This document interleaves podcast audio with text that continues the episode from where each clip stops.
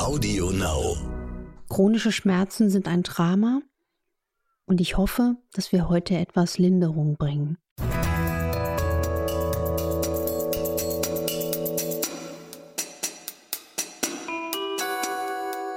Dr. Anne Fleck, Gesundheit und Ernährung mit Brigitte Leben.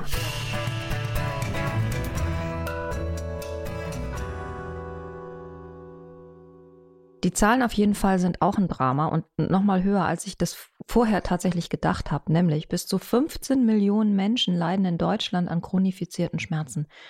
Das ist wirklich enorm. Und wenn man dann nochmal EU-weit guckt, ist es einer unter fünf.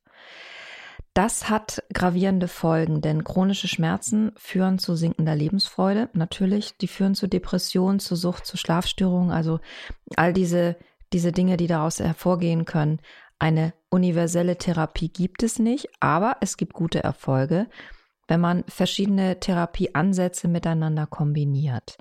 Was also hilft uns heraus aus den chronischen Leiden? Anne hat mir eben schon gezeigt, wie umfangreich sie Material gesammelt hat zu diesem Thema und sich gut vorbereitet hat. Ich glaube, das wird heute spannend. Also unser Thema heute. Und wir, das bin ich, Dr. Anne Fleck, genannt Doc Fleck. Und Maike Dinklage von der Brigitte Leben und der Brigitte. Anne, kannst du erstmal erklären, inwieweit chronische Schmerzen eigentlich anders entstehen und sich anders äußern als ein akuter Schmerz? Also zum Beispiel eine Reaktion auf eine Verletzung, da tut es dann halt erstmal weh, aber wann und wieso chronifiziert sich dann so ein Schmerz? Also erstmal ist ja Schmerz auch von der Natur so als kluges Instrument des Körpers gedacht, damit wir für Gefahr aufmerksam werden. Also ohne Schmerz, wenn wir auch nicht, nochmal bitte schneiden, also ist der physiologische Schmerzreiz auch ein ganz wichtiger, weil sonst würden wir äh, uns verletzen und wir würden uns auf die Zunge beißen, was ja lebensbedrohlich sein kann und würden es gar nicht merken. Also Schmerz per se ist auch eine Hilfe. Was passiert aber, wenn der Schmerz zunimmt und chronifiziert. Da geht man auch davon aus, dass das eine Art Fehlfunktion des Nervensystems ist, also dass die Nervenzellen nicht die gesunde Funktion haben und die Nervenzellen wie überirritiert sind. Ich sage es jetzt mal ein bisschen salopp, wie eine hysterische Gruppe, die dann auch nicht aufhören, den Schmerzimpuls zu feuern.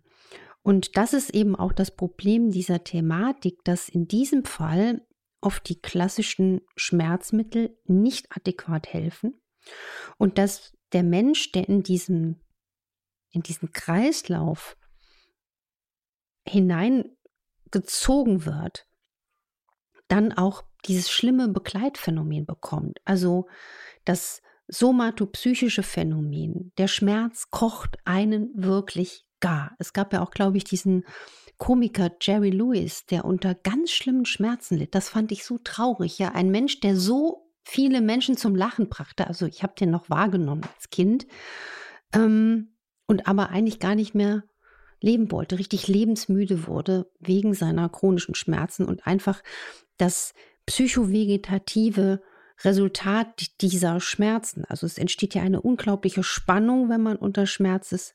Jemand steht ständig unter Strom und das erzeugt wieder andere Schmerzen und das befeuert unter Umständen dann auch Angst und Depression aus der Vorgeschichte. Deswegen ist chronischer Schmerz für mich nicht nur ein Thema des Schmerzes an sich, sondern diesen ganzen leidvollen Tross, der die Schmerzen bekleidet. Das sind ja mehrere Gangster, die dann kommen.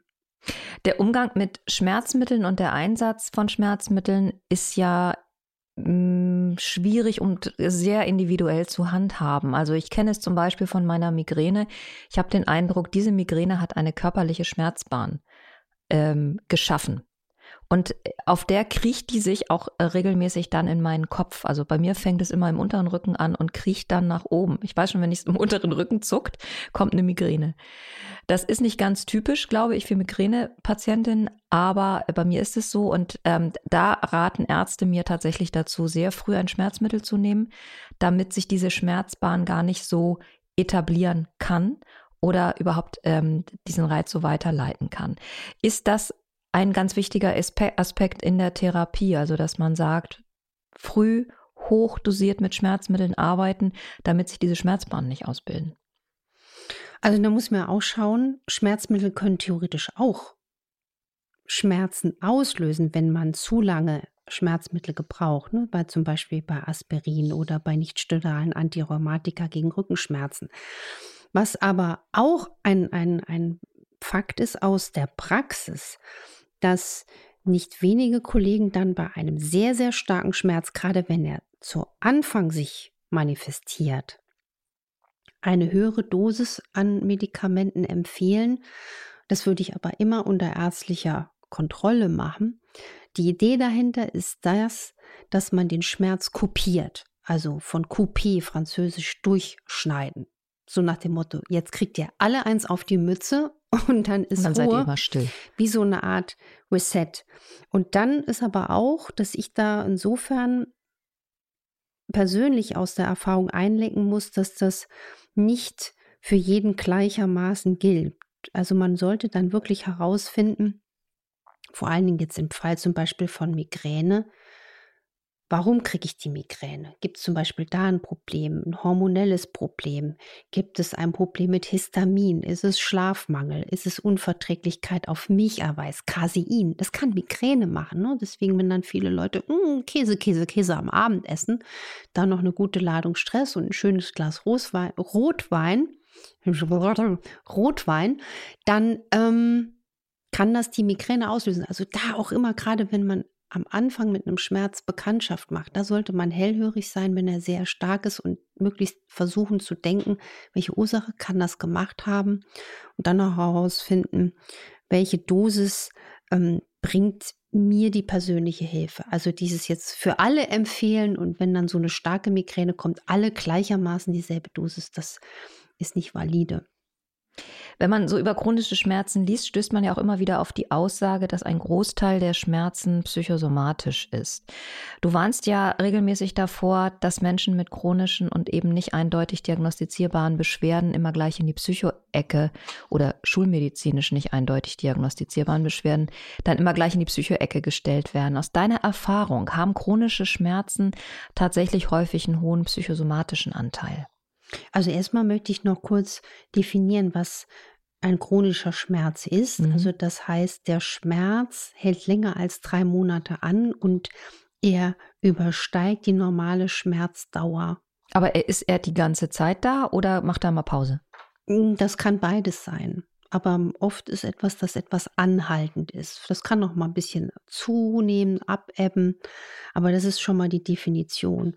Und man muss wirklich sagen, Klar gibt es den psychosomatischen Anteil, also, aber was ich eben auch sehe, ist den somatopsychischen Anteil, also dass eine körperliche Ursache die Schmerzen auslöst und die Leute dann in die andere Richtung psychisch gar gekocht werden. Also, und gerade körperliche Schmerzen, das ist auch interessant die können auch als Symptom einer Depression auftreten. Also das ist auch interessant. Oder einer, einer somatoformen Schmerzstörung oder auch ein Burnout-Syndrom. Und auch vermehrter Stress kann richtig chronische Schmerzsyndrome machen. Und hier sind wir wieder bei meinen Lieblingszellen, mag ich gerade, den Mastzellen. Durch die Histaminausschüttung, durch chronischen Stress hat man unter Umständen auch Muskel- und Gelenkschmerzen.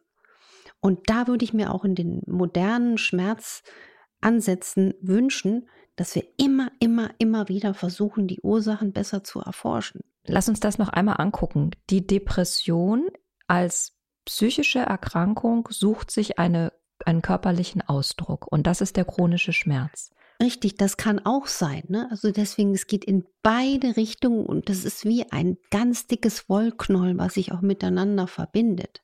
Das ist hochinteressant, weil ich kenne überhaupt keine Forschung in diese Richtung. Also was macht eine chronische Depression tatsächlich mit dem Körper?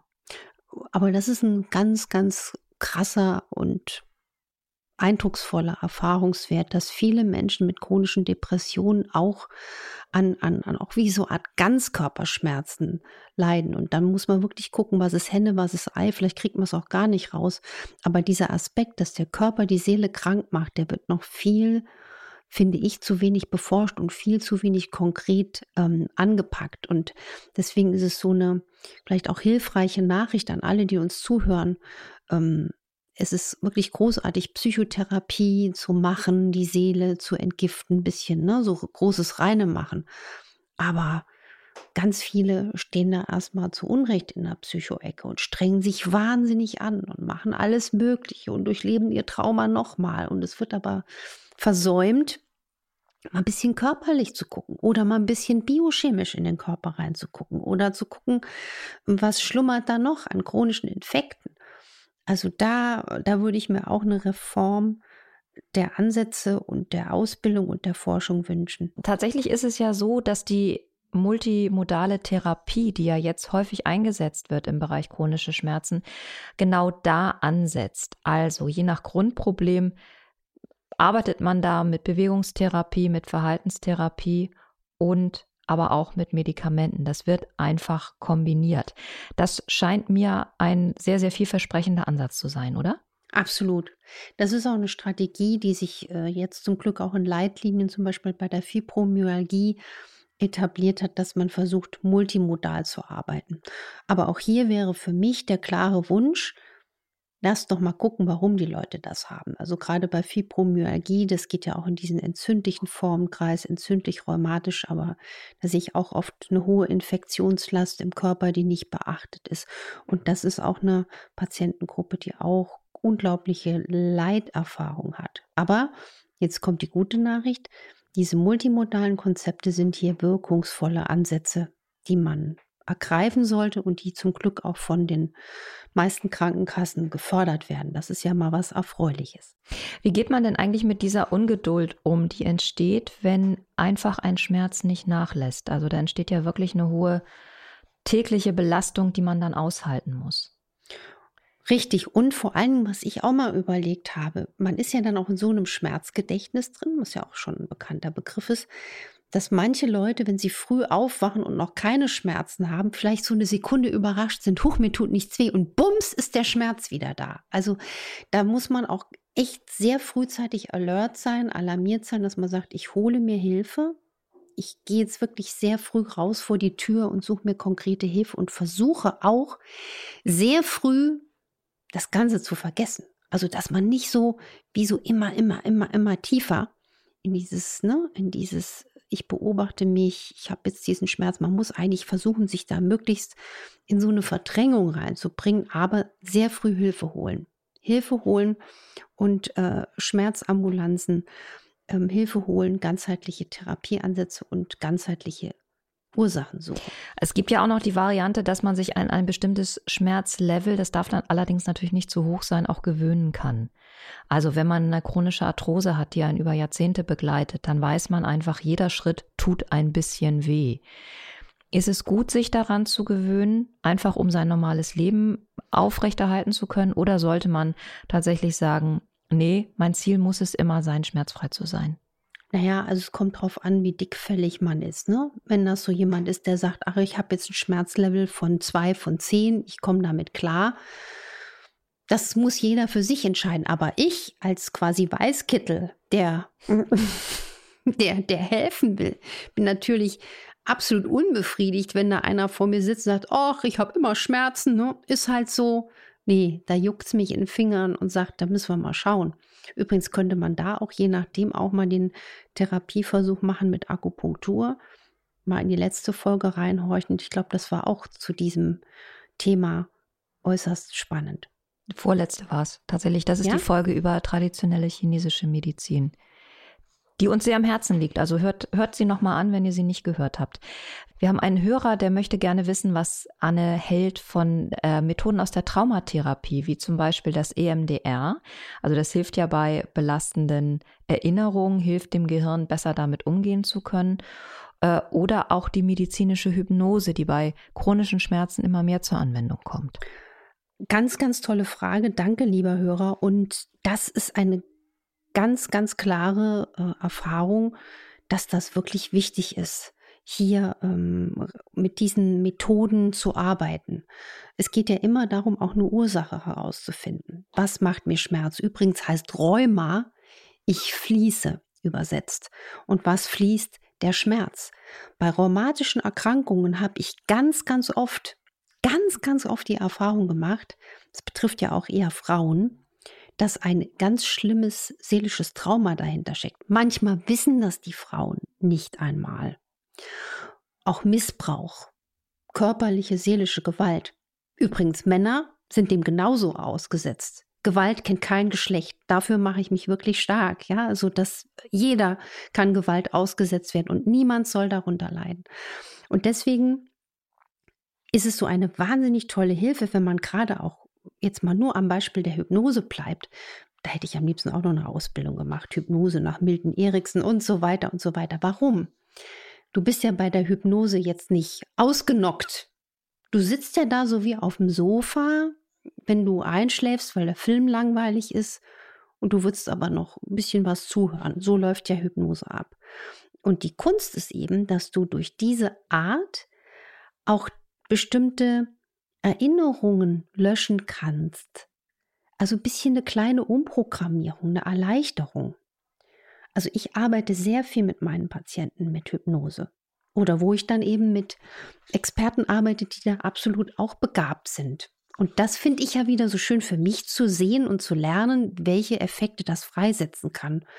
Deswegen, ich bin ein ganz großer Fan der ganzheitlichen Medizin. Also ne, ich wollte am liebsten auch mal Psychosomatik machen, da gab es dann keine Stelle, so bin ich dann erstmal weitergezogen.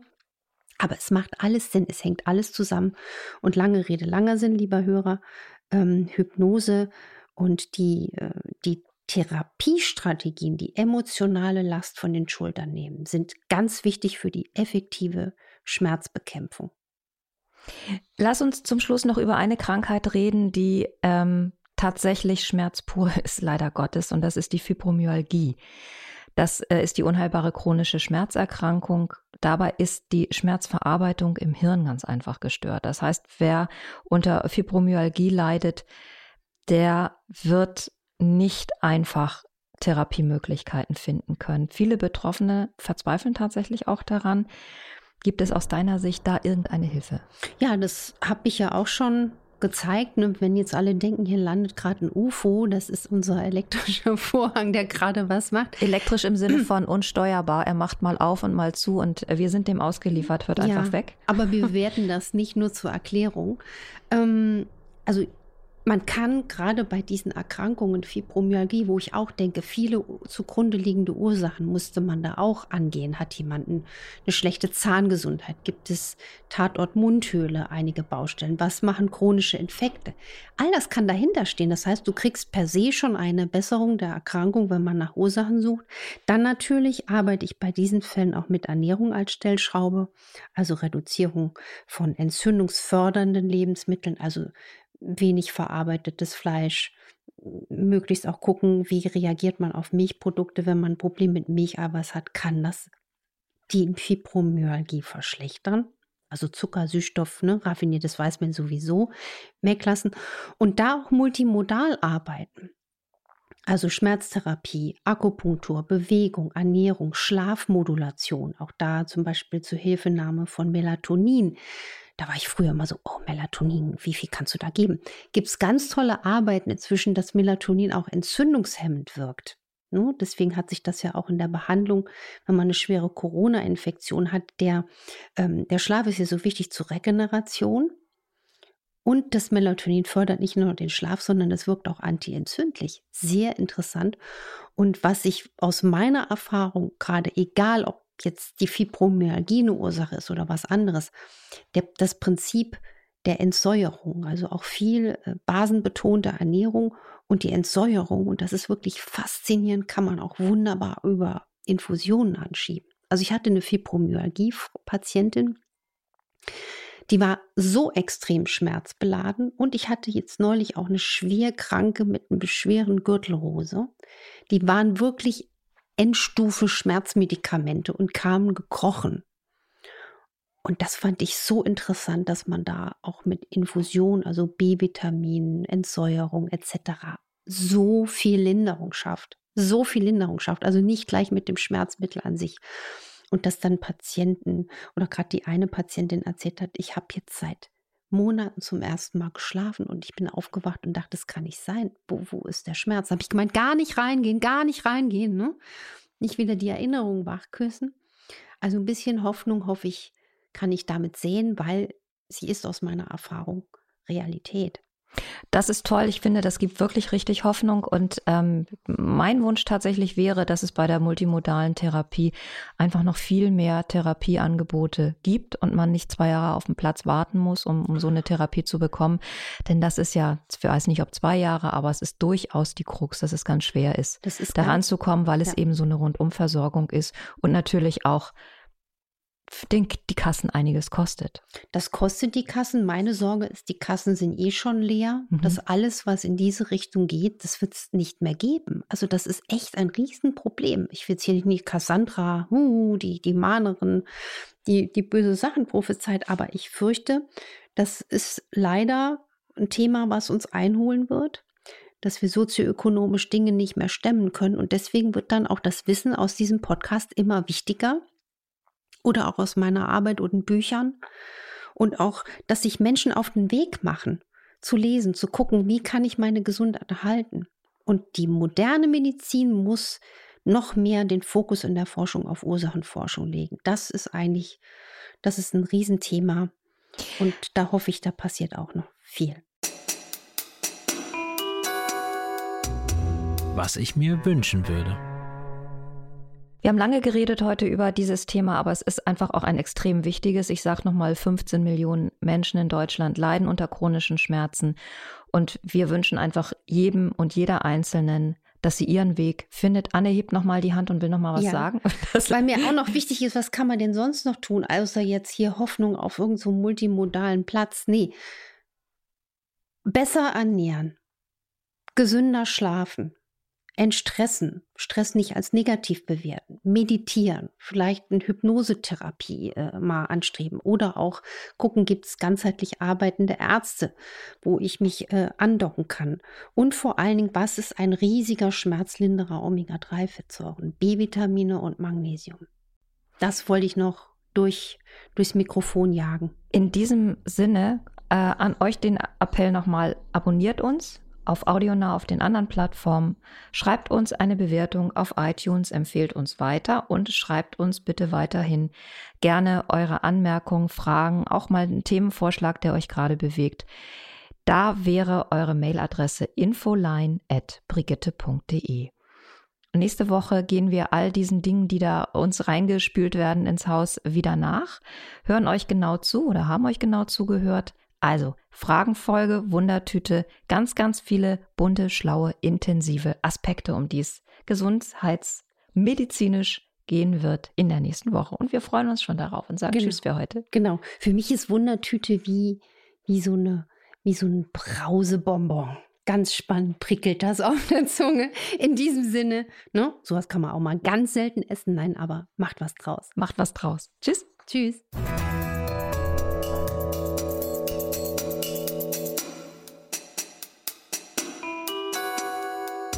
Dr. Anne Fleck, Gesundheit und Ernährung mit Brigitte Leben.